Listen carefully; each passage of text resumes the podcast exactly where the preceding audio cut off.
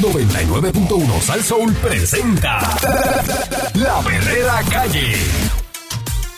La perrera, Yo me quedo aquí, la perrera todos los días me hace reír. la perrera, Que ellos son the real deal. Cinco y media diez, la perrera is here. Por ser son bien funny, se morcilla mi honey. Perrera, díselo a María y Tony. Suena duro desde vieja hasta Morovi. La perrera de esas horas es la que enciende el party. Las mañanas son bien crazy, crazy. Me levanto con el shaky, shaky. Este palo nene y la baby, baby. De cinco y media a diez. 99.1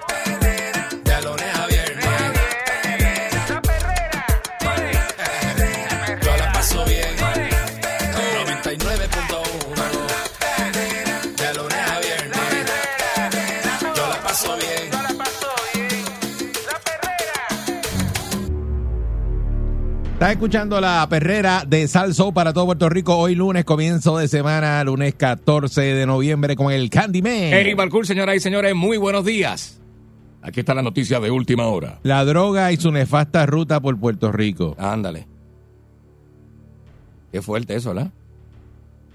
Aquí al principio de esta noticia, pues hay un, un relato de cómo SWAT está interviniendo en, en un, uno de los residenciales, residencial El Coquín Cataño. Mm. Eh, y ya, pues, a- una de las tantas incautaciones que hacen en, en Puerto Rico. Y es un proceso policíaco que se aprovecha el elemento sorpresa para diligenciar estas órdenes de allanamiento, uno de los últimos pasos de largas investigaciones que buscan detener el trasiego de drogas en la isla, Mm. que cada día se robustece su presencia en las calles. Mientras más duro le dan, más droga hay. El rastro de la droga de Puerto Rico es de miles de víctimas y cientos de asesinatos, específicamente tipo 1 que han visto un gran aumento en la cantidad de incautaciones de cocaína en la isla. Esto confirmó a primera hora un agente especial a cargo de la División del Caribe de la Administración de Control de Drogas, DEA. Mira, vaya. Se llama Dennis Foster. El aumento significativo en el año fiscal 2021, la DEA contabilizó el flujo de 70 mil kilos, kilogramos de cocaína, que son unas 154 mil 324 libras. Ándale. A diferencia de los kilogramos incautados en lo que va de año fiscal,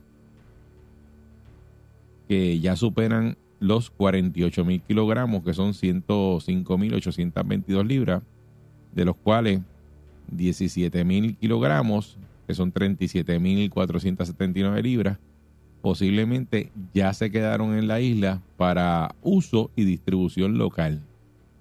¿Oíste eso, Pancho? Ese incremento es alarmante, ya que en el 2010 se estimó que 35 mil kilogramos, que eran 77 mil libras, pasaron por Puerto Rico. Fíjate cómo ese número cambió. Ya. Eh, la ubicación de Puerto Rico, justamente entre los Estados Unidos y Sudamérica, lo convierte en un trampolín para Colombia y Venezuela. El génesis de la ruta de la cocaína hacia Norteamericana, hacia Norteamérica, hasta llegar específicamente a los estados de la costa este de Estados Unidos, desde Florida hasta Nueva York. Una vez la sustancia llega a las costas puertorriqueñas, el 20% de la cocaína dirigida a Estados Unidos se queda en la isla para consumo, uso y distribución local, mientras que el restante llega a Estados Unidos por correo postal o en maletas transportadas en aviones. Ese es el consumo de aquí de Puerto Rico. El 20% de toda la droga se queda aquí. De todas esas kilos, de todas esas Eso, libras. eso es en el caso de la cocaína. Eh, otra droga que está cobrando terreno en Puerto Rico es el fentanilo, que está llegando de Estados Unidos a través de los carteles de Sinaloa y de Jalisco, Mm. nueva generación, en México. En Puerto Rico su uso se ha hecho aún más popular al combinarse con la cocaína. Están viendo un incremento en el uso del fentanilo. Para el fentanilo el flujo es un poco diferente, viene principalmente de los Estados Unidos y está bajando a Puerto Rico, entonces la mayor parte del fentanilo viene en forma de píldoras falsas desde la frontera, la frontera suroeste y viaja hasta nosotros. Indicó esta gente que, Desde México, desde México, están que diciendo. esta sustancia suele llegar a Puerto Rico por correo postal o el aeropuerto. Además de combinarse con cocaína, la DEA advirtió que hay una tendencia nueva de los carteles de droga para atraer a jóvenes a consumir el fentanilo. Se trata del fentanilo arcoíris, cuando las pastillas son vendidas de colores brillantes para que aparenten ser dulces. Wow, mano, qué cosa más increíble, ¿verdad? El fentanilo es 50 veces más potente que la heroína y 100 veces más potente que la morfina. Mm. Tan solo 2 miligramos, cantidad que equivale entre 10 a 15 grados de sal, podría ser una dosis letal. Mm. Pese a que es un fármaco recetado, en ocasiones se consume de manera ilegal. El Instituto Nacional sobre el Abuso de Drogas indicó que habitualmente el opioide, el opioide sintético es recetado para aliviar el dolor en los pacientes que sufren de afecciones intensas después de una intervención quirúrgica Imagínate. o para personas que padecen de dolores crónicos, pero tienen poca tolerancia para otros opioides. Es la droga que más se asocia con muertes en Estados Unidos. Claro, es una sobredosis, es bien fácil. Hasta el sábado en la isla habían ocurrido unos 495 asesinatos. De estos, más del 60% están vinculados con el narcotráfico. Eso dice Wilson Lebron Otaño, que es el director del negociado de drogas y sustancias controladas de la policía. Que con relación a los delitos que más nos preocupa, estoy citando lo que él dice, que son los asesinatos, tenemos un vínculo bien alto Mm. en porcentaje relacionado al narcotráfico. Estamos sobre un, yo diría, un 60% de los delitos que se cometen y los otros no están directamente relacionados quizás eh, a la guerra de- en el punto, pero sí está vinculado a sustancias. Así que es un problema en general. Destacó que al señalar que la mayoría de las muertes violentas relacionadas al narcotráfico ocurren en regiones de mayor densidad poblacional como el área metro. Dice que no sé si podemos cuantificar las personas que son víctimas de las drogas porque hay muchas víctimas diferentes. Hay víctimas de violencia, hay víctimas que se refieren a la sobredosis. Tenemos eh, 108 mil personas que han muerto por sobredosis. Esto, esto solamente por, por esa por esa causa, por sobredosis. Pero cuan- en cuanto a las otras víctimas, eh, es, eh, es ilimitado. Digo, me imagino que 108 mil personas durante un montón de años. Bueno, dice los años aquí. Ujú. A menos No que- lo dice, no Pero lo dice dice. 108 mil personas, a menos que sea 108 personas este año, no sé. Bueno, no, no Dice no. 108 mil la, Pero ahí, la en la noticia. noticia dice 108 mil. Ujú. Antes de que la policía llegue a la puerta de los sospechosos de poseer o distribuir sustancias ilícitas, se comienza un proceso investigativo, usualmente por agentes encubiertos de vigilancia. Y de ocupar algún material, el día de la intervención se detienen los sospechosos y se llevan a la división de droga. La evidencia se sella, se documenta, se alberga en las divisiones hasta que se complete el proceso. Personal de la división explicó también que para hacer estas quemas se acumulan aproximadamente 3.000 libras de droga, lo que podía incluir marihuana, pastillas, cocaína y heroína. Mira. Las ubicaciones de estas incineraciones se mantienen confidenciales. Durante el año se podrían llevar a cabo entre tres o cuatro quemas en total. Y rayo. El portavoz que conversó con eh, Primera Hora eh, dice que el lugar donde se lleva a cabo la quema cuenta con todos los permisos conforme a la agencia federal y de la Junta de Calidad Ambiental para evitar un impacto nefasto al ambiente. Salud invierte 11 mil dólares anuales para que una compañía privada complete la quema conforme a las reglas federales. Aquella droga en custodia federal se lleva a Estados Unidos para su decomisación. Este año se dejó, se dejaba, pues yo sabía, ¿eh? Pues, dejaron de quemar la droga en las calderas de la autoridad, porque ahí era que la quemaban, chicos. Ahí, ahí era que la quemaba. En las calderas de la Autoridad de Energía Eléctrica, Mm, tras la agencia recibir un multas de la EPA por emisiones de gas. Sí, Así, así las cosas, el gobierno se vio ob- obligado a conseguir un contratista para la quema de droga. Pero aquí echaban toda esa droga en, En las la- calderas en de- la de- caldera, chicos. de ahí de energía eléctrica ahí en Palo Y Seco. todo el mundo en Levitán allí cogiendo todo ese humo de droga un, ahí. todo un mentín de, de- de- ese mo- mofle tóxico. Qué cosa más tremenda, ¿verdad? Pégate, pégate a la caldera que están quemando, están quemando, Fíjate, no te huele. Eh, la caldera está prendida, caballo. están quemando droga. No te huele que la caldera está prendida. Ahí viene. De verdad que estos números son impresionantes. Estamos hablando esto porque e- es el incremento, el aumento de la cantidad de droga que pasa por Puerto Rico, la cantidad de consumo, y entonces todo está ligado, porque mientras eso sigue creciendo, pues tenemos el problema de los asesinatos en la calle, que está ligado a- al trasiego de drogas. Bien duro. Y, y yo creo, no sé, cuando tú ves esta noticia que ya han pasado, están hablando de números del 2010 y estamos en el 2022 y estamos hablando de ese aumento tan, tan alto. Es una cosa tremenda, ¿verdad? Cuando tienen más tecnología, hay más forma de, de ellos este, pillar esos cargamentos. Pues algo está pasando, señores, porque es que no se supone que sea menos pues, según van pasando los años, no sea Eh, más. eh, bueno, se ha Porque no trabajado está la, mucho tecnolo- para eso. la tecnología del 2010 no es la misma del 2022. Ajá, así mismo. Ese- es. ese- esa droga como el fentanilo, todo eso viene de Estados Unidos. ¿Dónde viene montado esa droga? En, el, en ellos mismos, el negocio de ellos mismos. Eh, Viene en el correo y a través de los aeropuertos, a través de las maletas, Pero eso, pero ¿cómo no pillan esa droga? líneas aéreas y correo, que es lo más que se usa. ¿Qué es lo que son- está pasando ahí? Y son dos agencias federales. Yo digo, yo, yo comparto lo que dice Eric, este, porque es lo mismo, o sea, el- así como hay más tecnología, ¿verdad? De parte de las autoridades para detectar este tipo de, ¿verdad? De cargamento, también la- la- estas organizaciones criminales se las arreglan y tienen una, o sea, tienen una logística de operación. Siempre están dos pasos adelante de la. DEA y el FBI. Los Eso es lo- criminales están dos pasos adelante de la DEA y el FBI. ¿Qué usted cree que es lo que está pasando? Que la, la ruta esa de la droga en Puerto Rico, la cantidad que se queda, que es un 20% de toda la, por ejemplo, en el caso de la cocaína, se queda para uso y consumo aquí en, en Puerto Rico Imagínate. y que ese número sigue creciendo y no para. Y eso, eso. Y, y aquí han cogido gente, wow, durante las los años. Todos los Ah, años, y- todos los meses. Y esos carteles siguen operando porque ahora no, está el, el Chapo está preso, pero ahora tienen ve, el cartel de ese de, Ahora se, llama Nueva Generación, nueva generación. que es Sinaloa y toda esa gente de allá, este, O sea, eh, o sea, que esos carteles nunca, nunca han parado. nunca han parado. Nunca han parado. El líder se lo llevan y está preso y haciendo su tiempo y su vaina, pero esos carteles Y, no y- paran. y te digo, tantos controles que hay. Y esos cargamentos, pues eso es una cantidad, pero brutal de, de, de drogas. Y que usted, y, y más usted dirá. Que, que, pues, usted dirá que no, eso no, no debe pasar con tanto, que cómo es posible que eso se dé con tanta vigilancia, eh, GPS, las Fuerzas Armadas, tú dirás, diablo, esa estructura que tiene Estados Unidos es impenetrable, pero está, eh, lo, para la gente que analiza este tipo de fenómenos, la lucha contra la droga va para 50 años y no ha resultado. Después dicen ellos que ya han perdieron la batalla de las drogas. Ujú. La perdieron. Pero imagínate. Y eso, pues, del fentanilo, que eso está brutal también, que, que el fentanilo no se hace aquí en Puerto Rico, el fentanilo lo traen. es sintético y lo traen de allá. Y que y con esas técnicas de hacerlo de colorcitos y de como si fueran dulcecitos y cosas, eso parece una cosa de nene chiquito. 653-9910, porque usted cree tremenda. que sigue esto en aumento.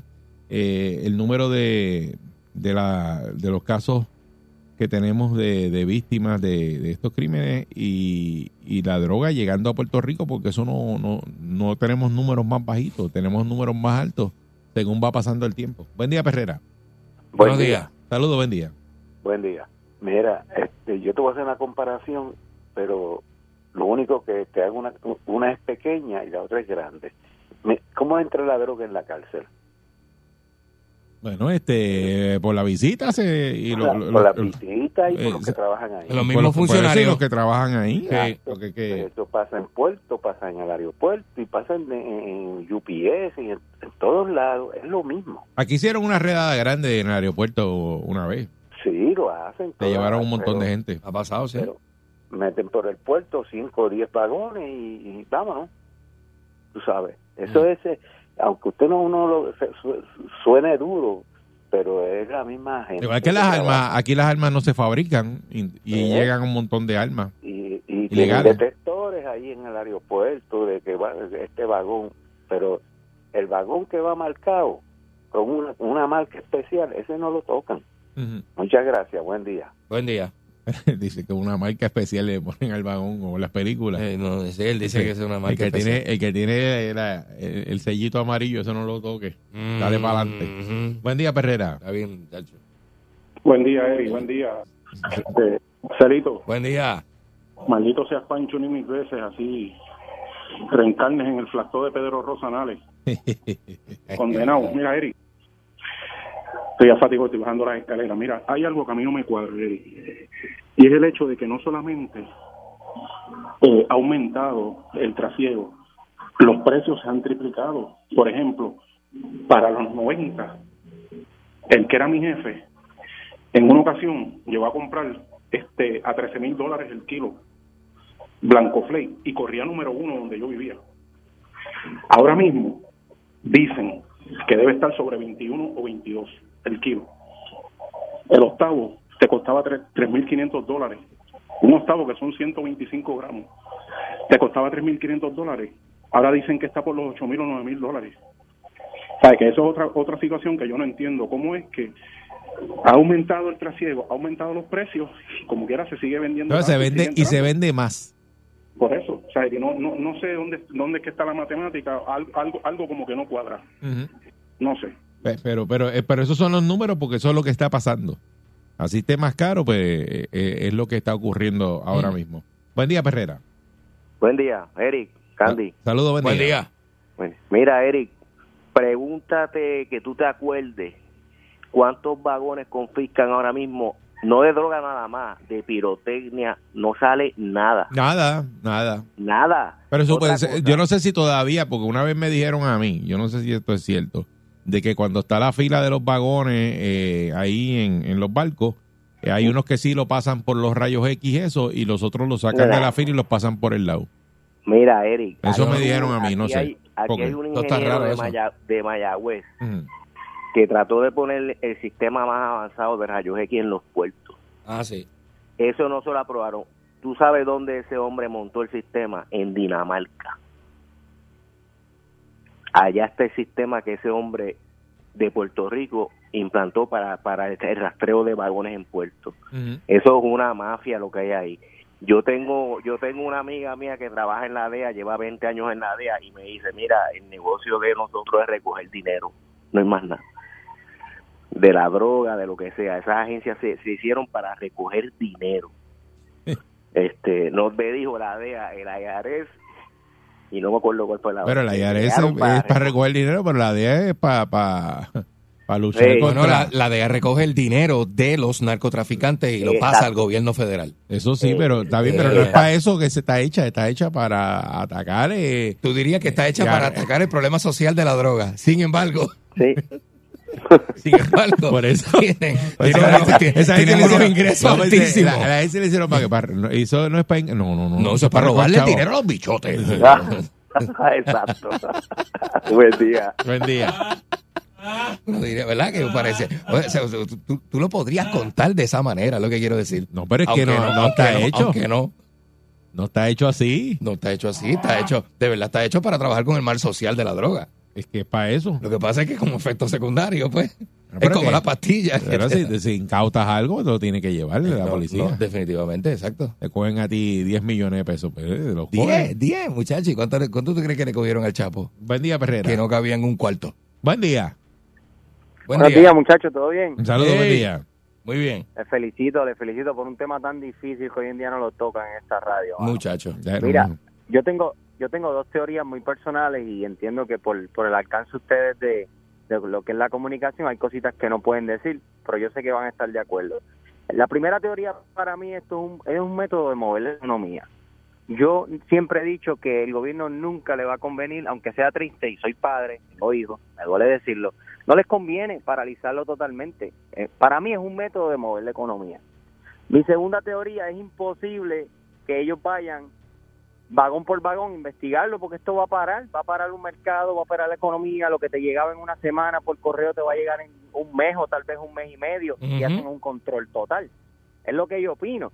Y, y por último, mira, hace como unos cuatro meses atrás yo hice un viaje, yo vivo en Estados Unidos, hice un viaje a otro estado y mira, yo no me percaté, yo tenía un portanavaja en mi en mi, en mi mochila de mano, con- como con cuatro refills de navaja, pero navajas de estos de barbero. Ajá. Y eso pasó. Eso pasó, brother, y lo tenía en el avión. Sí. Yo me percaté una vez, yo volví a mi casa y yo decía, Dios mío, yo me pude haber buscado un lío. ¿Qué Sí. sucede? Lo que a mí me hace entender que es como un cateo determinado de cada tres maletas, vamos a verificar esto. De cada tres bultos, vamos a verificar lo otro. Porque si lo hacen uno a uno, con las miles de personas que viajan diariamente, nadie llega a su destino a tiempo. Sí, por eso es que, Eso es mu- lo que- mucha- muchas gracias, eh, es cierto lo que él dice, porque eso es que hay mucha gente que se arriesga y tú dices, pero ¿cómo metió esa droga en esa maleta? Pues porque no a todo el mundo lo cogen. No todo el que mundo que lo pasan cogen. por la, por la frontera, no a todo el mundo lo va a coger. La mayoría lo ha hecho anteriormente y le salió al menos una Por o eso, dos veces. pero pasa. Y Y, dice, se, "Acho, se es vete, que si te cogen, pasa, pues, uno pero pasa. vas a pasar. Y, y corona, pa, y te Y mete te- el billete. te fuiste por ahí para abajo, seguro. Eh, eh, Eso puede, puede ocurrir. Por eso hay que se arriesgan. Eh, y, y también a veces estas cosas, cuando uno, uno las habla, a veces uno dice, pues, mire que legalicen todo y ya, y se acaba el- el- la situación. Porque ese consumo así de alto, Ese consumo está brutal. ya eso mano. está como si Está estuviera brutal. legal. Está brutal, por eso ¿O es no? que hay, hay, hay países que han decidido, no, no, no vamos a gastar nuestro presupuesto en eso, vamos a, vamos a medicalizarlo, porque esta gente está enferma.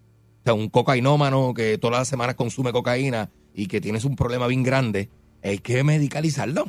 O tú lo vas a dejar por ahí que sea eh, eh, eh, sin atender, por ahí para abajo. Porque, porque- Esa problemática que es porque salubrista. Por eso, porque el 20% de toda esa droga se queda aquí. Por eso. O sea, es puesto de transbordo, pero se queda. Es Se que queda. porque hay un consumo Hay un consumo bien grande. demasiado grande, yo diría. Imagínate. No, eh, no, oye, es una cosa que la gente en la Buen calle. día, Perrera. Olvídate. Buen día, yo opino igual que el que habló anteriormente. Eso es una conspiración del gobierno. Ese por ciento que se queda es para atender a los adictos, para venderla y mover la economía, porque este país no se mueve si no es con ese dinero turbio que genera la droga. Eso es lo que yo pienso que es lo que hacen con el por ciento que se queda en los países. Y lo hacen todos los gobiernos en todos los países. Es porque en todos los, países para en- mover la en- en economía. todos los países, eh, buen día, hay droga. En todos los países hay droga. Eh, y si tú le sumas ese número del consumo de droga, le sumas ese el consumo de, de alcohol. Ay, bendito. Cuando tú vienes a ver, eh, tenemos una sociedad intoxicada. ¿O no? Los números son bien altos, Eri. Tú dirás, ¿cómo la gente está sobria? ¿Qué tipo de gente? La pregunta debe ser, ¿qué tipo de gente eh, eh, son los que están sobrios en este país? ¿Cuál es el Eh, eh, porciento? ¿Cuál es el porciento de los sobrios? Porque ya sabemos que por ahí entre alcohol y cocaína nada más, sin, sin, sin contar las otras drogas que son problemáticas también. Es un problema, el pastilleo es un problema terrible. La gente más joven se mete más pastillas que antes. Eso te estoy Y diciendo. tú dirás, son- ¿cómo son- es posible que eso del pastilleo siga por ahí para son arriba? números bien altos. Y tú lo ves hasta en la música, tú lo escuchas hasta en la música. Todas las canciones nuevas de traperitos de 18 años y 20 Hablan de años hablan de pastillas. Eh, las nenas se echan una pastilla, el nene se echa una pastilla. Vamos a vacilar con la pastilla.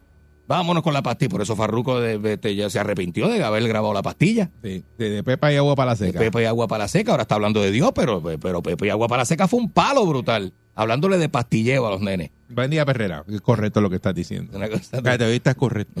una cosa Buen día, Perrera. Buenos días. Buenos días. Saludos, buen día. Adelante. Saludos, Eri. Saludos, Candy. Saludos, Mira, eh, eh, eh, Sí. yo trabajo en el muelle, a lo que te estás refiriendo ahorita, Eri, que, me- que alguien te había comentado. Ajá, sí. Eso es totalmente falso. Eh, todos los vagones que se descargan siempre se inspecciona, aduana los inspecciona cada uno. Y Pero uno a uno. su- Uno a uno. eh, sí, porque eso pasa por un escáner. Por eso, pero me dijeron no, que si la fila está por puerto, te sacan, te sacan por fuera la fila y lo- hay vagones que no pasan los rayos X. No, cuando la no, fila está pesada. No, no, eh, ellos verifican cada contenedor y el contenedor que vean raro, ese contenedor lo mandan para Cataño a Pero inspeccionarlo. qué raro, si los contenedores por fuera todos se ven No, iguales. pero rayos X, acuérdate que eso lo Ah. pasan por rayos X. Ah, ah, ah, Sí, ah, eso funciona. rayos X. Ah, por eso. Aduana, aduana tiene el manifiesto de cada, eh, cada barco que va a llegar a Puerto Rico. Exacto. Y cada barco que va a llegar, un ejemplo, eh, eh, cualquier compañía naviera tiene sus escáneres, aduana está ahí presente y verifican cada contenedor. Ok, Y siempre ok, ok. Cogen, siempre cogen algo. Siempre hay Por alguien. eso, pero eso no sale en la prensa ni nada cuando incautan los vagones ahí, ¿verdad? No, no, ellos no, no sale. Es bien, ca- es bien raro los casos que ellos tiran a la prensa, pero siempre, siempre cogen algo. Porque toda esa cantidad de droga no entra toda por yolas ahí en, en el agua. O sea, Eso tiene que venir en vagones y las armas y todo eso. Ujú. Eso es correcto. Y siempre cogen algo. Siempre, puede ser que a lo mejor se le escape alguno, pero siempre, siempre co- han Pero cogido siempre algo. Sí, pillan de alguito. momento el, el escáner, el que está mirando la pantalla se va a beber café. Y pasa. Seguro. y después, bueno, bueno, después que se va a hacer. se echa a reír porque tú sabes Sí, que es así. pues claro. Dice, ¿dónde? Mira, el que lee el escáner es Candy. Mira dónde está Candy. Bebiendo café y dando chistes Eh, con mira. aquel y mira los vagones Mira pasando. los vagones ahí, el escáner ahí, no hay nadie, era. No, no hay nadie. Fumando zungares, era. Y, Y no hay atrás- nadie. y dice, mira, el, que- el que está mirando la pantalla del escáner, mira dónde está parado ahí bebiendo café y Eh, fumando. sí. Así que ya tú sabes que eso No, es. ay, no hay break, papá. Eso, eso está el garete. Se le mismo. fue, se le fue sin querer. Ay, Virgen. Buen día, Perrera. Mira, buenos días, buenos días, saludos Candy, este Eri. Buenos días. ¿le gustaron las tostadas de bizcocho de maíz? ¿Están buenas, Candy? ¿El qué? El chocolatoso. Las tostadas de bizcocho de maíz. Ah, seguro, seguro que sí, riquísimo, papá. Ah, seguro. Mira, precisamente Eri, así mismo, está, el que lee el escáner le está comiendo tostadas de bizcocho de maíz. Sí. Oye, qué rica están. Y pasó- Sí, Y pasan los vagones, será, porque. Pues, imagínate, exacto. Uno, uno envuelto. Le pasan los vagones por debajo de la mesa. Dice, adiós, Dice, espérate. yo no sé. Ya, ¿Cuántos pasaron? Dice, bueno, yo no sé. Claro, Tranquilo. no, dale para adelante. Si ya está eso ahí, vamos a virar para atrás. Buen día, Perrera. Ahí viene. En un estudio que se hizo en la universidad en el 91 se decía que eran economías paralelas. En aquel tiempo, economías paralelas. Son economías donde el dinero que sale del narcotráfico compra casa, compra carro, compra ropa, Eso es así. compra un sinnúmero de cosas. Es la economía subterránea. Eh, bueno, pero lo que pasa es que la economía subterránea es la tercera de economía, porque son unas cosas de que ya no es con la droga, sino es con los servicios, que tú me pagas en efectivo y yo compro, y entonces no lo doy al fisco. Son un sinnúmero de cosas, pero... Eso, pero eso es el catch que corre de que esa economía no pasa por el fisco ninguna. La, la droga que tú estás hablando, ese, ese dinero no lo llevan a Hacienda allí donde Paquito le dice, mira, tengo aquí 100 mil pesos de perico que vendí para que me los ponga Sí, ahí en la planilla. No, eso no va a pasar. Así que Exacto. eso es economía subterránea, todo ese dinero. pero pero cuando tú tienes eh, un problema de droga y no lo atacas como si fuera un problema salubrista, pues nunca lo vas a resolver el problema porque Pues hay entonces que legalizarla, este Muñoz.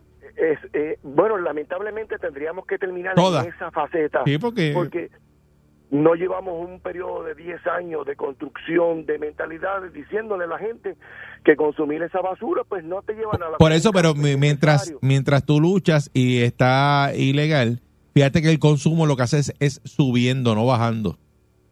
El consumo en Puerto Rico lo que hace, por eso es, por eso que estamos hablando de esto, porque eh, cada día más las, la- la- las personas consumen más. Y estamos en el, en el 2022 y tú me vas a decir a mí que hay, hay hoy día, eh, con toda la tecnología que hay y todo eso, y además con todo el conocimiento que hay del daño que hace de la droga y con todas las campañas que se han hecho, ¿cómo es posible que la gente siga consumiendo Es más? bien importante que la gente sepa que usted que me está escuchando esta mañana de hoy, mire a su lado y a su lado usted tiene a alguien que consume.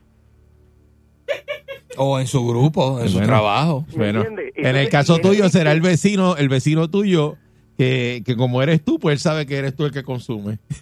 Yo no, tú sabes que yo, de verdad que yo no, yo, yo no, yo no me meto nada de esto hace, hace más que dos weekends nada más. Él lo dice vacilando, pero él no hace nada. La Este- dejó, la dejó este hace muchacho dos- bueno. la este- dejó hace dos semanas. Este muchacho es bueno. No diga eso, mijo.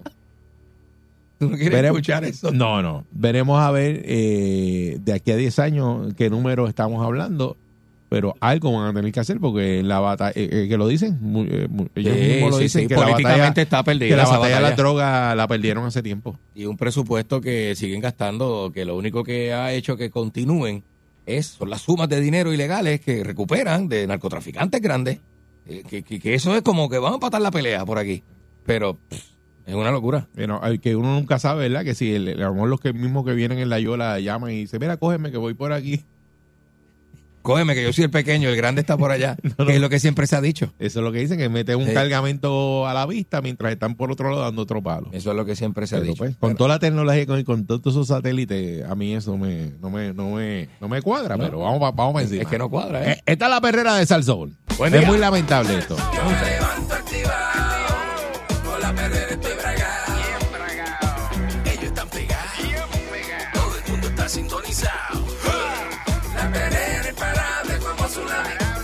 vacilen los nenes, los papi y la mami. Y si un buen día quieres comenzar, sube el volumen que ahora vamos a cantar.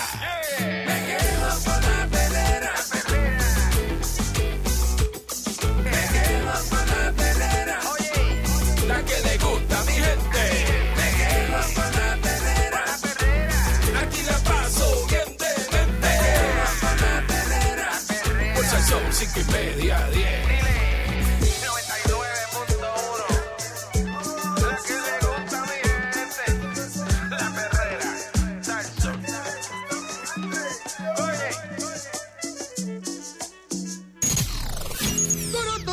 Llega en victoria.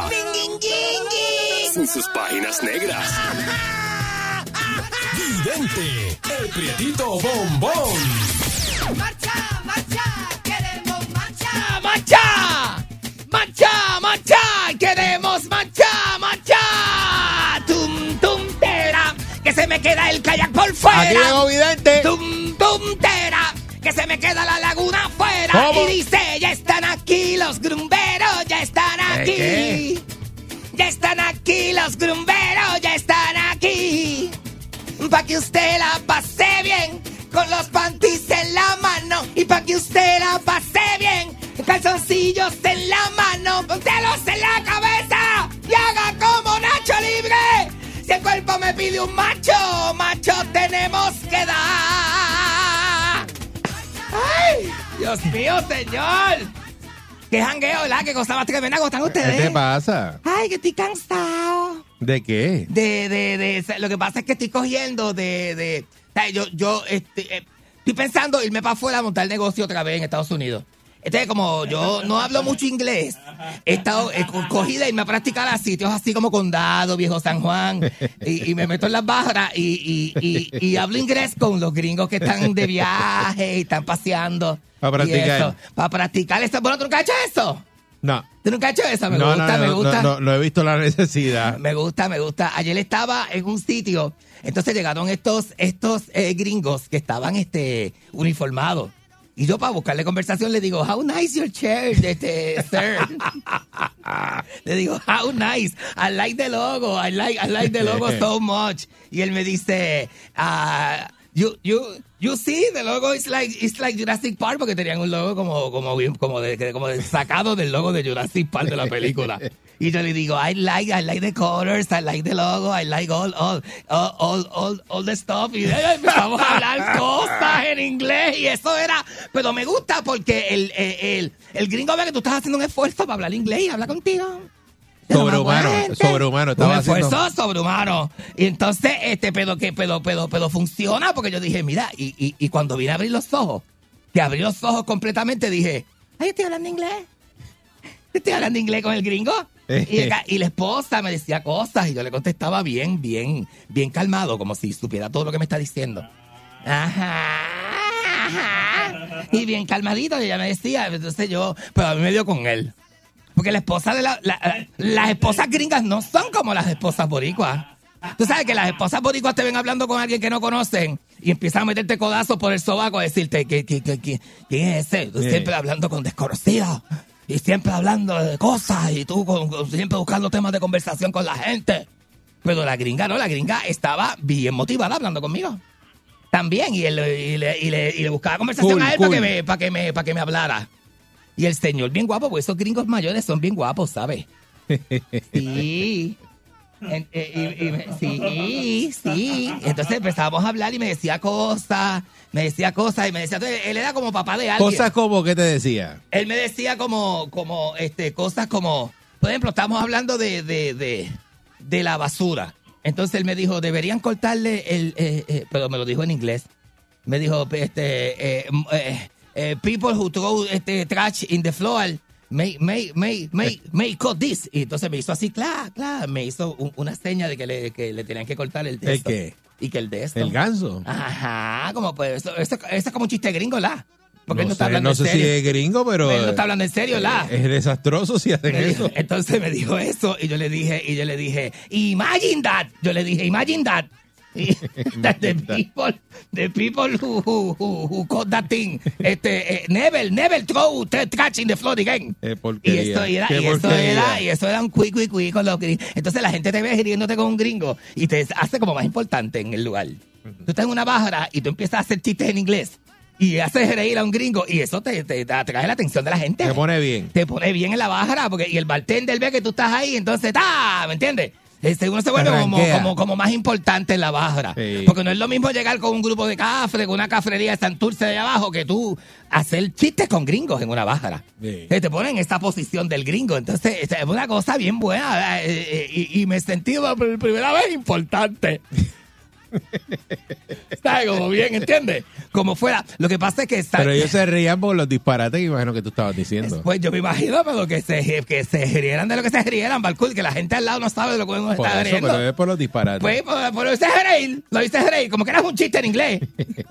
como que era un chiste en inglés. Lo no hice sé si es un chiste en inglés, pero son Eh, disparates. seguro, seguro. Pero este, eh, y yo, y yo, este, rápido comparando, la, la, la esposa gringa es bien liberal al lado de la esposa. La esposa puertorriqueña no deja hacer nada a- a- al hombre. Rápido, el hombre no puede hablar con nadie en una bajara porque, de- porque se, me- me- y yo como ando solo, porque ahora me da con salir solo, no sé si tú sabes.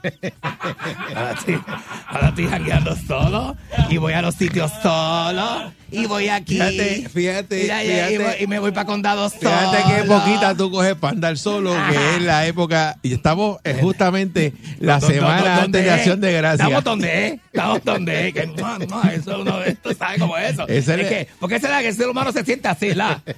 Y salen las energías a flote, a flote. Y tú estás, es una époquita. es- es una époquita, pero bien chula Y para eso es lo que hay, para eso es mismo. Para eso mismo. Porque eso va a estar el par y la y fiesta. donde quiera, y tú te caes que tú te metes. Y oye, hay las manadas de, de extranjeros. Y, y sí, y gente borracha, que lo que busca es el party, y lo que busca es encajar, que te lo encaje alguien nuevo, porque eso es así, ¿sabe? Eso es así. A usted que le gusta salir solo y sola, este, usted sabe lo que se atiene, ¿verdad? Si usted tiene pareja, más le vale que usted este, de, eh, eh, bregue con esto, de estar saliendo todo el tiempo solo, porque eso es bien fuerte, de verdad que sí. Y yo, y yo, compara, yo comparaba, yo decía, la esposa del gringo, fíjate, promueve la amistad del, de- del americano con gente nueva. La esposa este, puertorriqueña se abochorna de que el puertorriqueño busque amistades nuevas y cosas nuevas en una bajara para expandir las horizontes. Tú no puedes, tú mismo, con, o sea, con las mismas amistades que ya están probadas, que no dan más nada. Que es como un gabazo de China, que eso tú lo aprietas y no, este, y no da, oye, no va a dar más nada. Las amistades tienen un límite. Hay amistades que ya tú le sacaste Ya todo no- lo que le ibas a todo- sacar. todo el jugo, y ya no le sacaste más. todo el jugo, eso- necesitas gente eso no nueva. botan más jugo. No. Tienen que buscar nuevas víctimas. no, entonces, como llevas tantos años con las mismas amistades, ya, ya, ya te exprimiste, ya te mamaste las amistades, te mamaste las, los amigos de tus amigos y los terceros que llegaban a la fiesta también, porque ya no dan gracias. Ya no dan gracias, ya tú sabes quiénes son y ya, yo, a ver lo mismo, Sí, vamos, lo con el mismo, la misma historia. Con el mismo chiste, con la misma nota. No, hombre, no, uno dice, uno necesita gente Tú estás en diferente. eso ahora. Tú quieres buscar un grupo de gente nueva. Yo quiero expandir, expandir. Quiero gente nueva, quiero gente con quien nunca he estado. María. Ay, me da una de esas a uno, la. Oye, pero eso no es nada. ¿Eso tú crees que estoy mal? Eh, eh, Uno no está mal. tú piensas que eso es lo que tú necesitas y eso te pone bien. Qué bueno.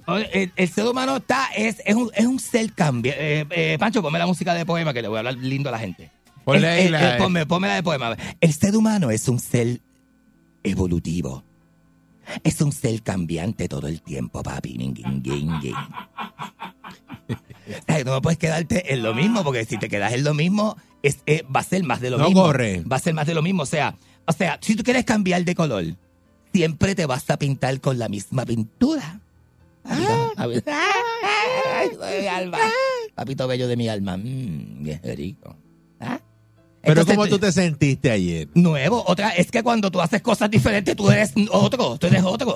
Cuando tú estás solo por ahí dando cantazos. Porque y tú llegaste aquí renovado. en una baja, papi, te paras en una bajara sin- y no conoces a nadie. Ese es el terreno perfecto, el terreno fértil, la sabana africana que no conoces. Sin que nadie te es el esté diciendo, ese- cállate, no hables, Sin, no que, sin que nadie te esté metiendo codazo, no hables con este, no hables con esta. Mira, deja estar mirando para allá, estar mirando para allá. Sí, porque eso es lo que le pasa al hombre casado. Y yo, como tuve pareja, sé lo que es. Te, te estoy hablando del, del contraste entre salir con pareja y salir solo. Esta, ¿Te fíjate lo que estoy haciendo sí. hoy? El contraste. Tú sales solo y tú eres libre. Es como una paja que tú tiras al viento y donde sopla la corriente. ¡guau! Ahí te fuiste, como me decía Pedrito, el amigo mío. Yo le decía, ¿para dónde vas?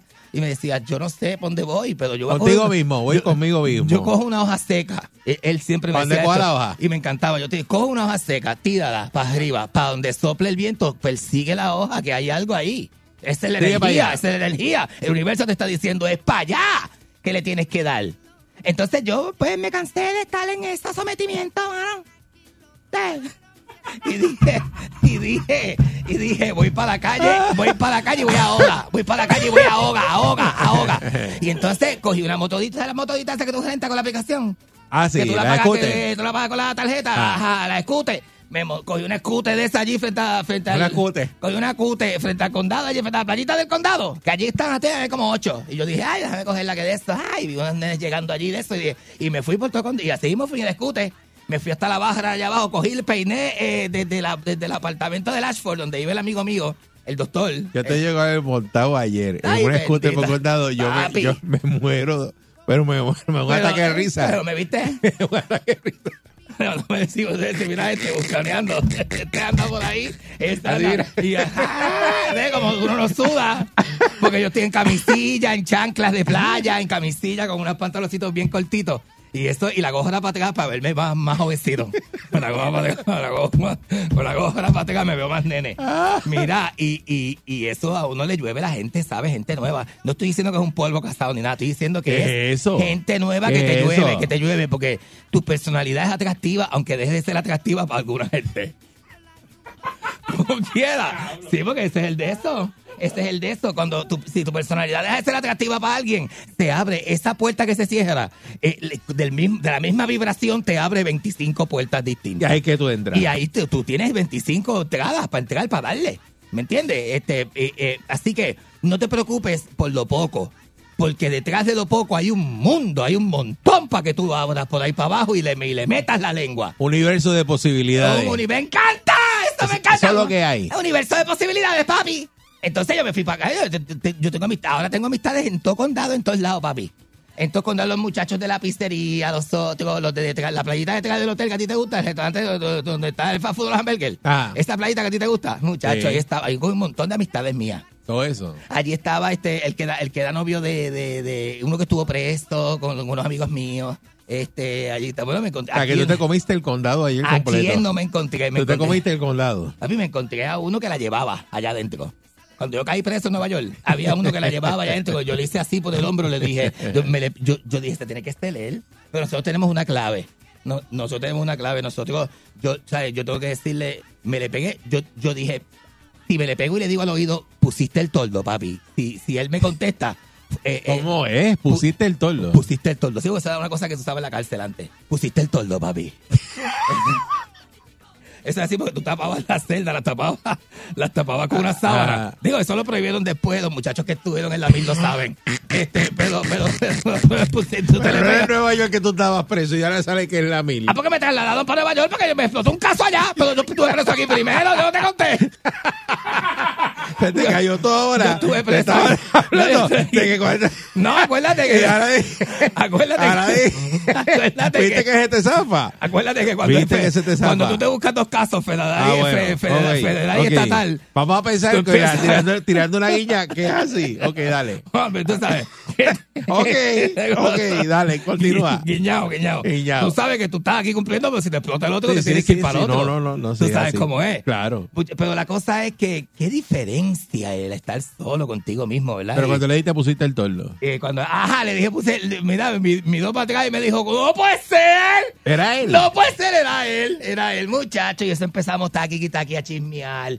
Que a quién, que cuánto hacía que había salido de preso. Que a que con quién estaba este de eso, eh, echando canelo por ahí. Porque yo sé dónde él estaba. Estaba en la playa aquella que yo te digo. Y aquellos se va- están de, tú los metes dos en dos allí a ella. ¡Ah! Una cosa y tacha, pero bien chévere. No, de verdad, de verdad, de verdad. Si usted tiene pareja, haga un experimento. No estoy diciendo que deje a su pareja, pero haga el experimento. Coja un domingo para usted solo. Cosa que tú hiciste ya. Cosa que ya yo hice. Que ya, Que ya tú estabas ya, por- te lo por- dije por tu cuenta. adelante, papi. Esta es la Co- barrera. mira, con un domingo para ti no te vas a arrepentir, papi, de verdad. Con un Te domingo para ti. comiste a condado ayer. ¿ah? Papi, pero con ketchup y Está, pero, pero quemado, quemado, Ya ha hecho una cosa tremenda, mano. Te- Marco, te voy a llevar el domingo que viene.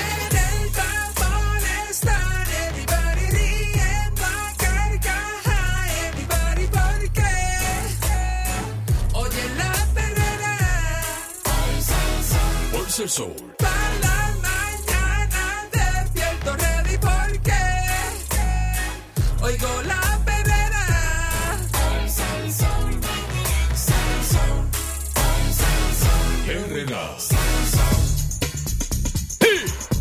Estás aquí en la perrera de Salsoul con el Candyman. Ya tú sabes, Eric Balcour, señoras y señores, muy buenos días. Lunes, comienzo de semana. ¿Tú te molestas cuando tienes hambre? Yo no funciono. No- Pero no- te molesta. Tengo que, bueno, me voy a poner de mal humor, claro que sí. Seguro. Esmayado, esmayado, no puede, uno ni registra. ¿Sabes por qué te enojas cuando tienes hambre? No sé. Nadie se explica No me eso. hable, no me hable. Me dice, pues, eh, No, no, el no, ham- no, el- te, eh, te reacuerdo que no he te desayunado. reacuerdo. Te reacuerdo. Caballo, clase de caballo. Te reacuerdo que no Te he reacuerdo. Eh, que el hambre es algo complejo. Entonces hay un término en inglés, ¿verdad? Que se dice hungry, que es mezcla de, de Angry. hambriento y, y De- angry y eh. enojado. Ajá. Eh, cuando algo tan simple como omitir una comida puede cambiar su estado de humor eh, y de ánimo, de que usted esté agradable a ponerse de mal humor. Diatre. Y hicieron una investigación y dicen que el hambre podría ser más complicado que una gota de azúcar en la sangre.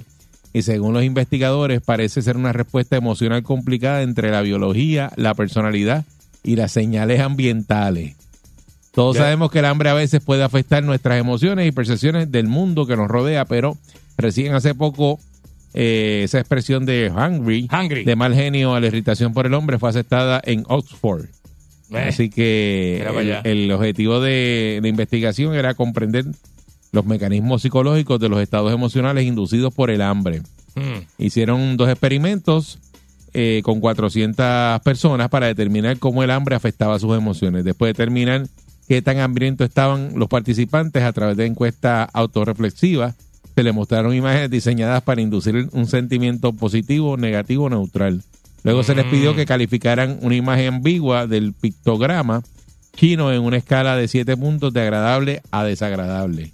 Ah, ok. Lo que los investigadores encontraron es que los participantes hambrientos preparados con una imagen negativa eran más propensos a encontrar desagradable el ambiguo pictograma chino. Ok. Dice que las imágenes negativas proporcionaron un contexto para que las personas interpreten sus sentimientos de hambre en el sentido que los pictogramas eran desagradables. Así que parece haber algo especial entre las situaciones desagradables que hace que la gente recurra a sentimientos de hambre más en situaciones agradables o neutrales. Mm. Después hicieron otro estudio más con 250 estudiantes universitarios, eh, estudiantes de psicología, 101. Bendito Dicen ellos. que no sabían que estaban metidos en un estudio de, de, de hambrientos. Sí, porque no te lo dicen hasta el final. Eh, esta vez a los 118 estudiantes se les dijo que ayunaran durante 5 horas y 118 se les dijo que comieran antes del Antes, experimento. Es la cosa. Cuando llegaron allí, la mitad de los estudiantes de ambos grupos se les pidió que escribieran un ensayo centrado en sus emociones, Bah. mientras que los demás solo tuvieron que escribir un ensayo sobre un día neutral sin emociones.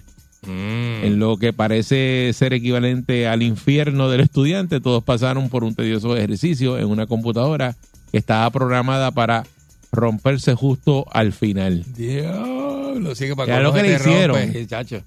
Eh, diseñaron esa tarea falsa con círculos de colores. Los colores son realmente deslumbrantes, brillantes, difíciles de ver. Y es una tarea difícil con 100 pruebas. Y como si esto no fuera suficiente, ellos también recibieron instrucciones, los investigadores, de entrar en la sala y culpar al estudiante por la rotura de la computadora. Le No, decían, eso lo rompiste tú. Lo rompiste tú, tú eso no estaba rompiste esa así. computadora ahora. eso no estaba así.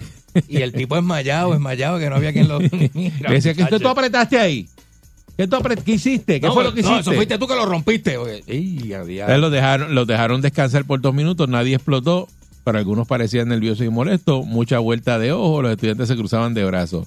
Mm. Eh, cuando se les pidió a los participantes que llenaran cuestionarios sobre sus emociones y la calidad del experimento, pues fue bastante negativo. Se puso mala la cosa. Encontraron los- estos investigadores que los participantes hambrientos sentían emociones desagradables, mucho mayores como el estrés y el odio. Mira. Eso cuando tienes hambre, pues claro. to- Eh, tú, imagino. tú tienes hambre, se te vacía una goma. ¿Cómo Eh, te pones? Eh, fatal. Esmayado y de encima de eso se te vacía una Enmayado goma. y tienes que levantar sol caliente a cambiar la goma. No es lo mismo tú salir altito y que se te vacíe la goma y tú estás altito. Ve, tú dices, bueno, bregar, yo la cambio, Yo la cambio, porque ni modo, exacto. Pero Dice ese, que- ese, ese estado en que estás bien vulnerable a ponerte este, molesto, ¿verdad, muchachos? Deja eso. Por eso, pero que, que eso es algo que ellos hacen los estudios y eso, pero eh, es una como la química del cuerpo, me imagino yo que Sí, la persona eh. con hambre se, se, se desespera. Yo no pienso, yo casi siempre tengo la javita mía y que es la bolsita que yo traigo con almuercito y eso. Y yo cuando siento ya que, o sea, yo, tra- yo uno lo estira, ¿verdad? Porque yo, yo digo, yo no voy a comer este tan temprano para que me dure, tú sabes, por lo menos. Muchacho, pero llega el momento en que no puedo ni pensar. pero- me paro pero- directo, agarro la lonchera y, a- y arranco para allá a almorzar porque, es que no Porque hay puedo. gente que dice, No puedo. eh, déjame tranquilo que tengo hambre y estoy de mal humor. Sí, sí hay gente que te lo dice. Y Pero como te cambia, eh, o sea, de tú estar tranquilo, Te cambia el estado a- de que te cambie el estado de ánimo, Sí. eh, es- eso está brutal. Es así, y yo creo que pasa con las necesidades básicas del cuerpo humano. Hay unas necesidades que están en la parte abajo de la escala de necesidades. Eh, dormir es una de ellas. Tú no duermes, papo, tú no hay quien te beba el caldo. Mal. Tú no duermes, eso es mal. Esto, y se denota desde que tú vienes por ahí, que estás amanecido. Y papi, hoy no estoy bien, ay, no me siento bien, déjate, o sea, me, me, me, me deja quieto. No, no comer. Y que siempre se dice que ya es parte hasta de un refrán, no tener sexo.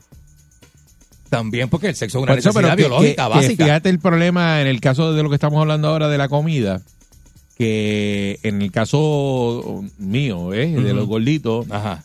es eso mismo, que tú tienes hambre, entonces la comida te calma y te da ese ese ese sentimiento de, de placer, de sentirte Ajá, bien. ajá. Y ahí es que comes de más. Y te estoy hablando, es sin diabetes, Eric. La diabetes da una sensación de hambre 24 horas que tú quieres comerte el mundo. Y los diabéticos saben de, lo, el- el- lo que estoy diciendo. No es agradable. Porque estás todo el tiempo como que comiste y a las dos horas vuelves, "Mm, mami, tienes hambre y dale para adelante. Y es que muchas veces tienes la azúcar alta.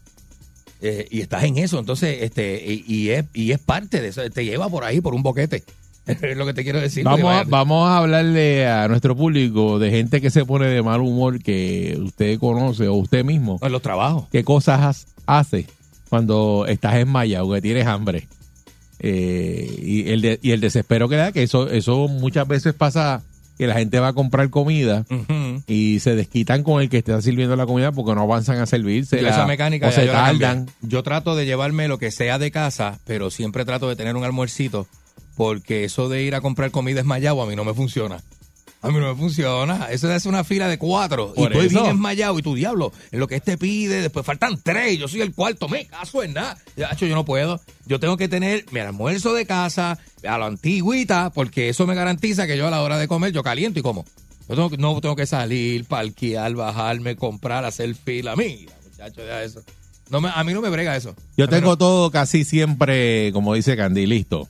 Ve, Como los viejos. A mí los Sí. viejos, yo de desayuno, pues yo sí hago mi desayuno, Eh. hago mi merienda, eh, almuerzo siempre a, a la misma hora. eh, y tengo que tenerlo todo, todo listo, timeado de, de que me salga para esa hora porque no puedo ponerme a inventar la, a que yo, yo hago el almuerzo, no, te voy, me tardo menos de 10 minutos en hacer mi almuerzo. Y para adelante, olvídate. Sí, Chacho, que lo tengo es- cuadrado. Sí, sí, sí. Hay gente, esa es otra. Hay gente que se tarda mucho cocinando y a veces uno es mayor en la Ah, casa. muchacho, desespera. Y hay gente que para hacer una comida necesitan dos horas, muchachos. Deja eso. Gente que es como yo, que le da coraje si no, si no come. Se pone, eh, se pone uno agitado. 6539910 y, Peligroso. y, y qué haces para poder mitigarle esa, eh, eh, y volver a con esa situación? Buen Sí. día, Perrera. Buen día. Buen día, mío. Sí, saludos, buen día. Buen día. Mira, yo me pongo sentimental cuando no como. Sentimental. Sí, me, me pongo, me dicen algo y así, me pongo a llorar, como que con ganas de llorar, pero es el mismo, la misma hambre. Ah, porque cuando te da hambre te da con llorar. Te pones triste. Con llorar. Ah, pues a ti no te da llorar. coraje, tú tienes un sentimiento diferente a lo que a lo que arrojan los estudios. ¿Verdad? Sí, me da con llorar y porque mayormente estoy en el trabajo y cuando salgo tengo que atender a mis bebés que son gemelos y se me hace difícil llegar a comer y Mira. tratar de sentarme con calma, pues me pongo sentimental. Mira qué cosa, ya ese saludos. Cualquiera Se que- pone a llorar, Cualquiera que tenga que atender a unos gemelos sin comer. pero, pero que se pone sentimental. No es que le da coraje. Buen día, Perrera. Se pone, se pone triste. Bueno. Buenos días. Buenos días, buenos días, saludos a todas y a todos. Sa- Saludos. Mira, ¿sabes? ¿tú sabes quién se pone bien, bien furiosa, pero afrentamente furiosa si no le dan la comida o si se la cambian? ¿Quién? Como el anuncio de la barra de chocolate. ¿Quién tú dices?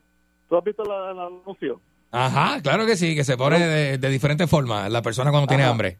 Eh, Mónica, Mónica se pone y si le pones el, el- la lechuga donde no va, a- afrentar, pero afrentar hasta, la, hasta lo último.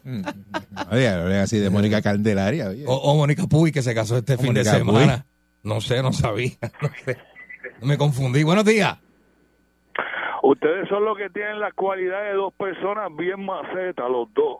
Sí, ¿por qué tú dices eso? ¿Por qué? ¿Por qué? Porque no cooperan, mío, no cooperan con el público. ¿Pero por qué?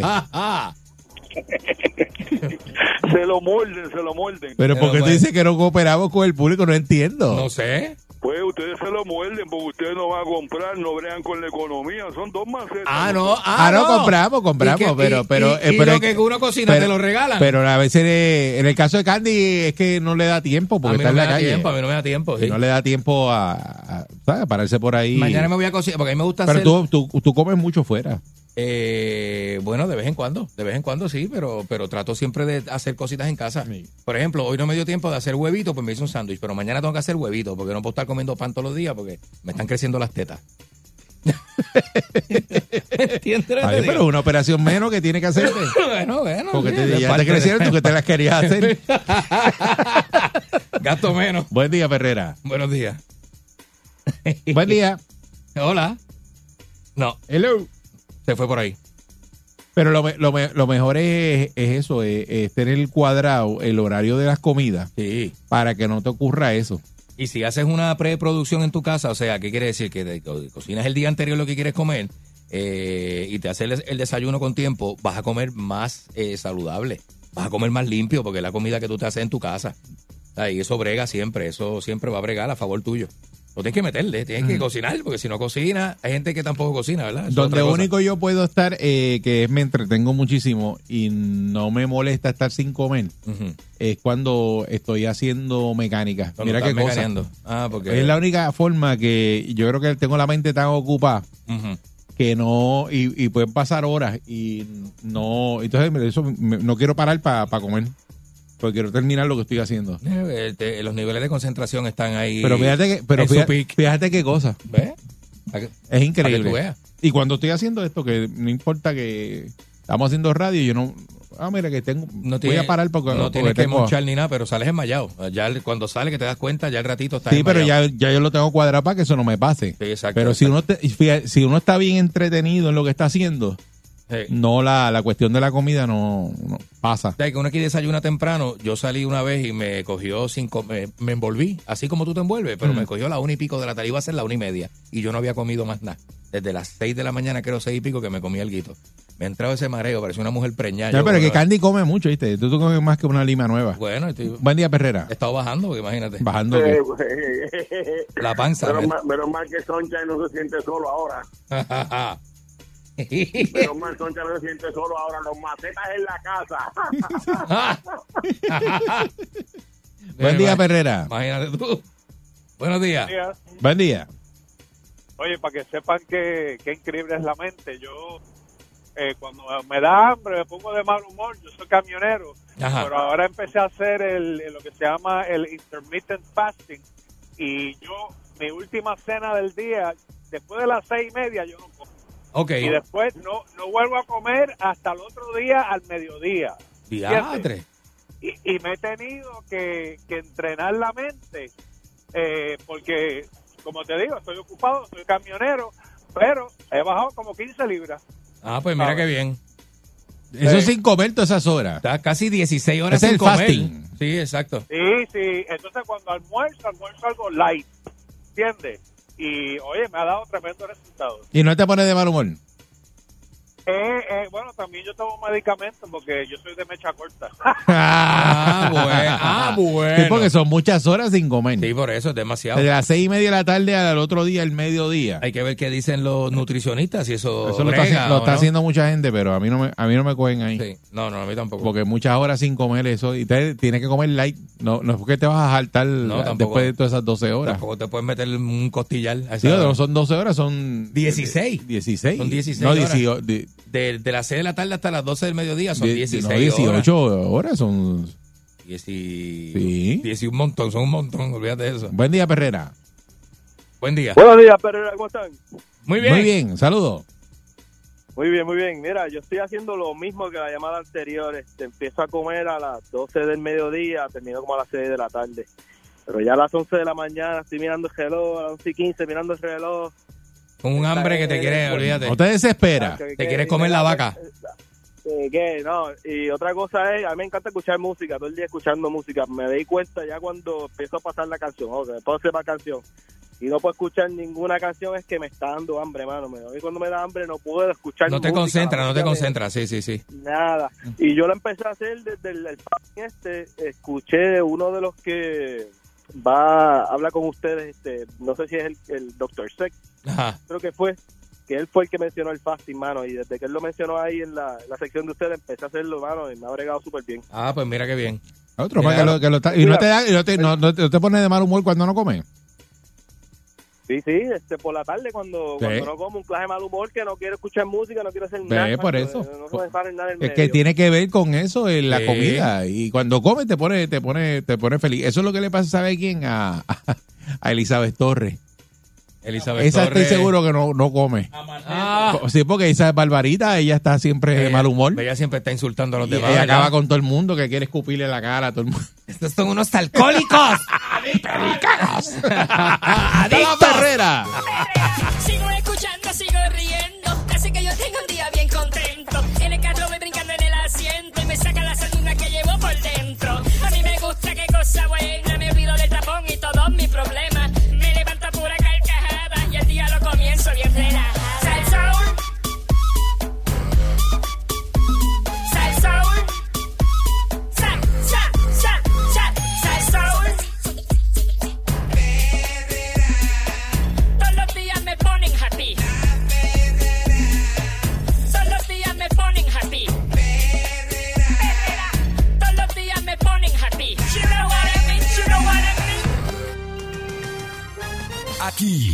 y ahora, noticiero Última Nota, desinformando la noticia de punta a punta con Enrique Ingrato.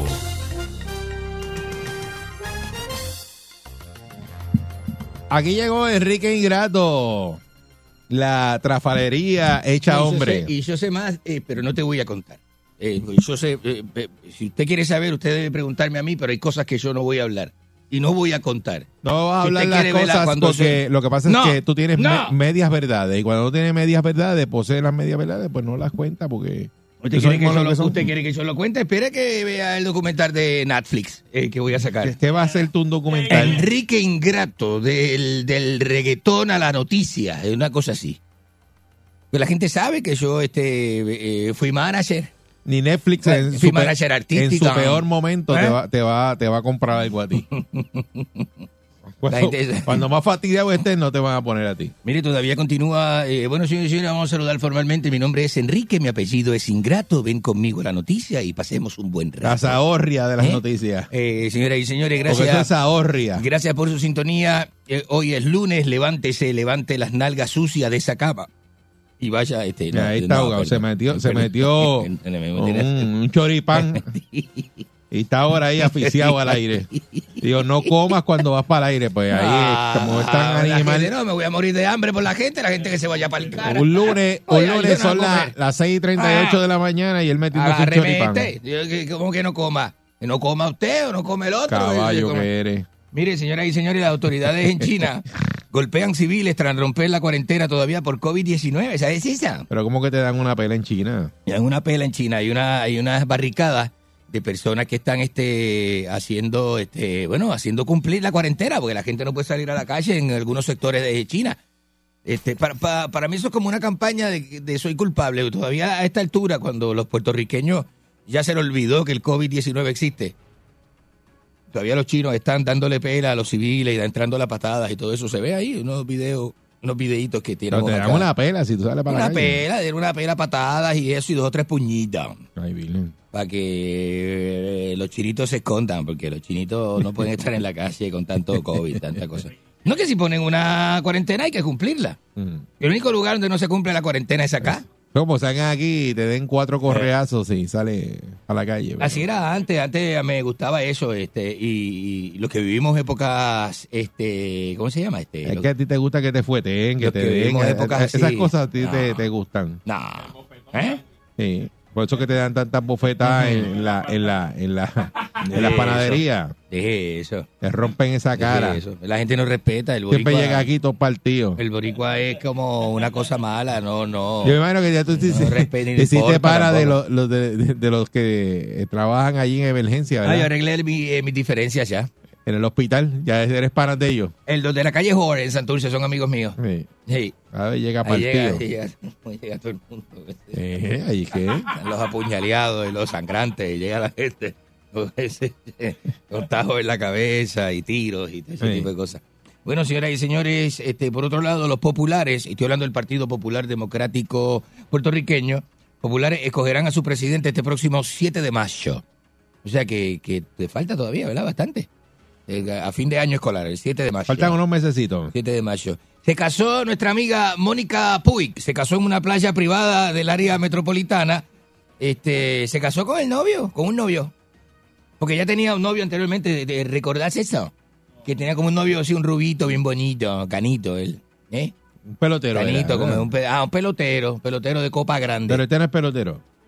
Sí, tiene la copa bien grande siempre. así. Pero ese es pelotero, el de ahora. El de ahora, no sé si es pelotero. ¿Usted ha visto las pelotas? Y tú te fijas en eso. No, bueno, es que los peloteros hacen eso a Tú te- tú- propósito. pero tú te fijas en eso. Tú, no, tú. los peloteros hacen eso a propósito. Se ponen su pantaloncito de, de- de- de pelota y se ponen una copa. Parece ahí que tú con te fijas en eso. Bueno, hay gente que se le pone la copa bien grande, este Barcool. Usted sabe cuando está exagerando. Y usted sabe que está, eso es, una- un, eso es un fronte. De que va, sale con la copa caminando para que todo el mundo lo vea. Usted sabe lo que es eso. Enrique, usted se ¿Ah? metía a, los- a los camerinos de los peloteros y cogía las, la- las copas de, De- los peloteros y no. como si fuera una mascarilla Mira. de oxígeno. No, no. No, Se ponía- basta, Barcool. Ay, estoy aficiado. Ay, la mascarilla de oxígeno. Le hacía un juego, un juego. Sí. Ay, mire, mire, voy a hacer un, vamos a jugar a piloto, que yo soy piloto ahora, y me le ponía así entre las piernas y le sacaba la copa y me la ponía. Estoy respirando oxígeno, oxígeno, estoy muy alto. Ay, no, no. Piloto de, de avión de la Fuerza No, Aérea, no, de, no, de- de combate que tienen Ando que... en casa, en el F-14. No, no, no, no, no, no, Con la copa en la boca. Pues Mónica Puy se casó con este que tú muchacho. Este, bien tráfala. se le deseamos lo mejor a nuestra, a nuestra gran este tenista. Ay, Enrique, tú no le deseas lo mejor a nadie. Campeona No sea olímpica. tan... No sea tan Mónica es de lo, de lo mejorcito Ah. que tiene Puerto Rico, ¿sabes? Este, muchacha joven, bonita, eh, campeona olímpica, señoras y señores, campeona olímpica, meda- de las pocas medallas de oro que tiene este país. Bueno, ya le pusieron una calle, usted sabe que la calle de frente al Choliseo se llama la calle Mónica Puy, ahí frente a la tienda que a usted le gusta, ahí en el frente al Choli. Frente, la, la- la calle donde el amigo suyo tiene el negocio, ahí está. Ah, la- sí. esa es la, esa es la calle Mónica Puy, esa. Calle Sí. Mónica Puy, la calle del mueblero. Y mire, un falso millonario de 23 años, y esto es propio de una película de Netflix, ¿sabe? El falso millonario de 23 años estafa a más de 50 personas y empresas. Haciéndose ¿Cómo lo pasar? Haciéndose pasar por un millonario de... de- no me pregunte tanto, Barco, yo estoy dando los Pero titulares. dime cómo lo, cómo lo, espera, estafó. Me va a hacer buscar la noticia y todo ese tipo de cosas. Ah, ya tenía venía, ya venía tenía otra, vez otra a- noticia ya lista. Guayabial ahí a- Tenía otra noticia lista, entonces usted me hace salir de esta noticia, que no la voy a... Si salgo no, la No, voy a tiene que encontrar. hacerle traer la información bien. Y ópera. Mire, eh, este millonario dice, dice que creó una red de estafas que le permitió defraudar por millones de dólares. Dice que vuelos, vuelos en aviones privados, autos de lujo. Pero esto no es el mismo que sabe, esto es el mismo de la película.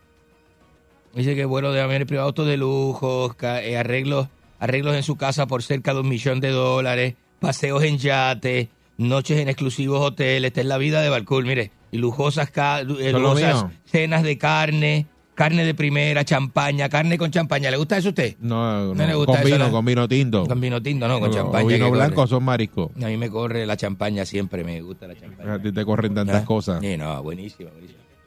Eso, no, no sé si es boricua, pero eh, dice que sí, dice que entonces este era la vida de Nicolás Bryan. No, no, no era, era tejano. De, del Paso, Texas era. Un joven aseguraba ser el hijo de unos ricos inversionistas. Eh, lo mismo. Hoy es lunes, vamos a el destruir mismo libreto. Enrique, cállese la boca. El mismo libreto de la serie de Netflix, mira. Eh. Asegura, este es como Inventing Anna, pero de hombre. Está ahí pescando al aire, El sin información. Sí. como Tiene un fin de semana completo para prepararse para el lunes. Ah, mira. porque como este Jano decía que los, pap- papás eran petroleros y él era el heredero. Y pedía prestado por aquí, pedía prestado. Eso un hombre aparece así en su vida, usted se lo va a soquear de arriba abajo. Destruyendo a Enrique, adelante. ¿Y qué usted necesita? Venga, que tenga, que tenga, que tenga. Ah, ¿sabe cómo es? Sí, Imagínese usted. Buenos días. Vamos a hablar con la reconcha de su Buen hermana. día. Buenos días. Ajá. Destruyendo a Enrique, adelante. Buenos días. Estamos perdidas, perdidas. Buenos días, Enrique. ¿Qué es eso? Perdidas, perdidas. ¿Qué es esto? Enrique, buen día. Buenos días, amigo. Señor Balcour, ¿cómo está? Buen día. Excelente, muy bien. Estamos muy bien para comenzar un lunes. Usted sabe que yo era la que curaba a Enrique en Howard cada vez que le daban una pera en la panadería. No, No lo dudo, yo no lo dudo. Basta. Sí, Sí. siempre me decía, acaríciame, por favor. ¡No! ¡No! Destruyendo a Qué- Enrique, buen día. Qué, qué feo se siente eso. días. Buenos días. Buen día. Ajá. Sí, adelante. Buenos días. Mira, Enrique, Dígame. eh, ¿a ti te gusta? No, no me gusta. Te parten todos los días, todos los días te parten. Si tú te la buscas, No, no, mira este. Sí. Mira, bugarrón, bugarrón. le hablan, Pancho. Ah, buenos días. Hoy es lunes, hoy es lunes, ¿qué vas a hacer? ¿Cómo es que voy a hacer nada? Hoy es, son- hoy es, hoy Ah. es, hoy es Monday Football. Monday Football es hoy. Vamos a pelear para que me entre a puñetazo. Pero, Bugarrón. pero mira este, invitando a pelear a, Ahora, al de- aire. para lo- a lo que tú has llegado, para lo que te llaman. ¿Por qué estás invitando a Y a, pelear y a- ahora? a ti no te da vergüenza ¿Vergüenza aquí? salir al aire aquí. No me da vergüenza salir al aire. Y me va a dar vergüenza. ¿Por qué me va a dar vergüenza? Este es mi trabajo. ¿Ah? Tengo que. eh, eh, ¿Tú tengo te que has escuchado hacerlo. grabado? Tengo que ¿Te has hacerlo. escuchado grabado después? Sí. Y Bueno. tú le dices, mira qué porquería yo estoy haciendo ahí. No, yo digo, la gente no respeta. Ah, ok. La gente no respeta el Está bien. trabajo del otro. Tú eres, tú eres- tú eres de los que hace daño y piensa que te la estás comiendo. No, que estoy muy bien. Sí, que me, me- como el Candy Boy, que me, Ah. que me estoy votando. Me estoy Buen día. Ah, buen día, Buenos días, adelante usted. Aborrecido, adelante. Me estoy votando. Ajá, Ah, baboso. Ah. baboso de usted y el macho que lo ama. Mire, Eri, ¿usted cree que, que Netflix se va a interesar en un Chacho. experimento fallido? como- Chacho. Se interesó en la de Nicky Jam, que es una porquería. Enrique, hermano, Enrique no sirve ni para Ah. rellenar programación, sirve. ni, ni para anuncio. Mire, Sí. si, si Netflix no ha cogido a Cindo, el, el, bo- el vampiro boricua todavía, o sea, tú no sueñes, ni a Chona la puerca asesina. Usted no está en esa liga. Mm, no se duerma. No, No se duerma, está que- en esa liga. Chona lo va a sorprender. Sí, viene, viene por ahí nueva, nueva. Verá, ya yo- viene la ya- parte 2 de Chona. Ya yo vi el tráiler. Te sorprenderá. Sí. Y ya Balcour la vio y eso Sí. es, eso es este, eh, cinematográfico, una pieza. sí, sí. Es una pieza cinematográfica. Nada, olvidé algo. Ajá. Jugarrón. ¡No! ¿Qué le pasa? Buen día, Perrera. Pasa a la gente que no respeta, Pancho. Bueno, buenos días. Mira, antes de hablar, antes de hablar de Enrique, eso es una joya cinematográfica. Imagínate, Avatar se tardó 13 años y Chona se ha tardado 35 en que la produzcan. Ya viene, ya viene por ahí. Imagínate. El problema, con Enrique cuando llega a Howard no son las heridas abiertas con las que él llega en la cara. El problema son las heridas internas que llega con unos sangrados a la parte de atrás que no hay que se los... No, no, no, no, lo que está diciendo es que mucha gente, para que no los conozcan, entra por la parte de atrás, por la puerta de atrás. Es impresionante como la gente llama aquí a la Perrera y como sabe. No. Como saben. ¿Cómo Buen día, saben? ¿Qué saben? ¿Qué saben? Buenos días. Mira, Ajá. es para que le cambies el, es para que le cambies el nombre a la sesión de Enrique. A las 7 el, guisa- el guitarreño y a las seis y media el bugarreño.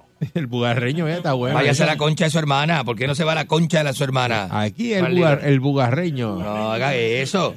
Eso te quita está otro, bueno. eso le quita al guitarreño también. No moleste. El, El, bugar- bugarreño se te confunde. El bugarreño. No. El bugarreño es la perrera de. Salsón. No, Enrique Ingrato. Bugarreño. Nombre noticia. Buenos días. La bugambilia. No, qué bugambilia. Buenos días, Enrique Rato. Ah. ¿Qué pasa? ¿Qué es la que El hay? bucaque mañanero. Buenos ¿Qué días. pasó, eh, Bruce Lee? ¿Eh? Bruce Lee. ¿Qué Bruce Lee? Eh, la, la que me estoy cachando ahora mismo. ¿Qué se está, met- qué te met- está metiendo ese? Buen día, Perrera. En Bruce Lee está dando. Eri, buen día. ¿Qué pasa? ¿Qué que días. hay? Te está lastimado. Eh, eh, Uy, ¿Qué pasa? ¿Cuál- este, cuál es el problema suyo? Jugué softball sábado y domingo y tiré la copa en el busto y te voy a llevar para que te dé un shot. No, qué asqueroso. Qué asqueroso. Buen día, Perrera. Dos días. Buen de- día, buen dos día, días de saludos, pelota. buen día. Buenos Saludos, días. Buen día. Este programa, yo no sé, de verdad, cada día empieza más anormal que nunca. El de- ¿tú, tú has visto a Rafael López a ver si él sale hablando por allá en una esquina y después pues, se presenta el mismo? En vez de presentar, hacer un buen intro en un programa, Nah, el, él no el poder eso. que tiene la radio, tú sabes. Él y él no sigue Ajá, hablando sí. por allá como lo anormal. Es que usted se cree que usted está hablándole por allá. al Es cuestión de estilo, caballero. ¿Qué, Es qué tiempos aquellos, ah? Para que tú veas que aquí conocemos la noticia de punta a punta. ¿ah? ¿Te crees que sabe, ah? No. Basta, basta. ¿Qué le pasa Tú a la sabes gente? que, que lo va a embarrar al aire porque él llega a la emisora lo que hace es dar vueltas, No. coger café, No. hablando con todo el mundo. En vez de estar preparado, buscando lo que tiene que hacer. Yo hago mi libreto en la panadería. Está el opening del segmento, el que él viene caminando para sentarse. O sea, eh, usted, Me ¿verdad dicen que- el Raúl Carbonel de las noticias. Pero- ¿Por qué? ¿Por qué no porque entiendo yo eso? espero el que esté la presentación al aire cuando arranca, que arranca el presentador a presentar, ahí es que yo salgo del camerín y me siento en la silla y ¿Del digo, camerín? aquí estoy, señoras y ¿O señores. por el parquito? O vengo, vengo entrando. Buen día, Perrera. Está abriendo el portón eléctrico así, abriendo en lo que sale la presentación. Buen día. Enrique, Ajá, buenos días. mira que pase por Joal y pregunte por Quintero. ¿Por quién? ¿Quintero? Sí, por Quintero. ¿Quién es Quintero? Que te lo empujo entero. No. Buen día, Bernera. Así no. Está fallando en lo fácil. Pero así no. Quintero, entero, o sea, es obvio que iba a ser por ahí. no. Hello. Buenos días. Aló, Enrique, saludos, papi, tanto tiempo. Aquí Rabo de Tranca, de Guayama, la mil. Y rabo de tranca. Guayama la mil. Que guayama la mil, rabo de tranca, ¿qué es eso? Eh, papi, Eh, papi, si te, te- te acuerdas de mi papi, que hace tiempo yo no te llamaba. No me diga papi, no me diga papi. Pero, pero es que se me olvidó decirte algo ayer cuando me viniste a ver, pa. ¿Qué se le olvidó? Sí, papi, te- ¿Eh? te amo, mi amor. No, que me ama, mira este, que me ama. Usted es un caballero. Mira este, que me ama con esa vocecita de... de- de- ah. Esta es la perrera. Pero está re loco.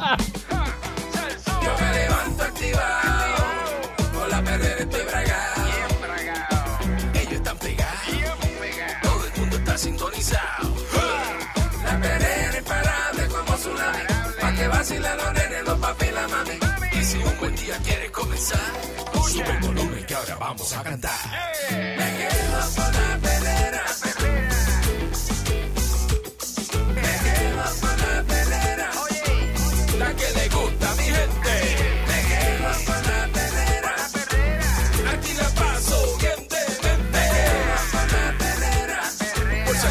y media, diez. La que le gusta a mi gente. La perrera. Salso. 99.1 Sal Soul presentó La Verdadera Calle.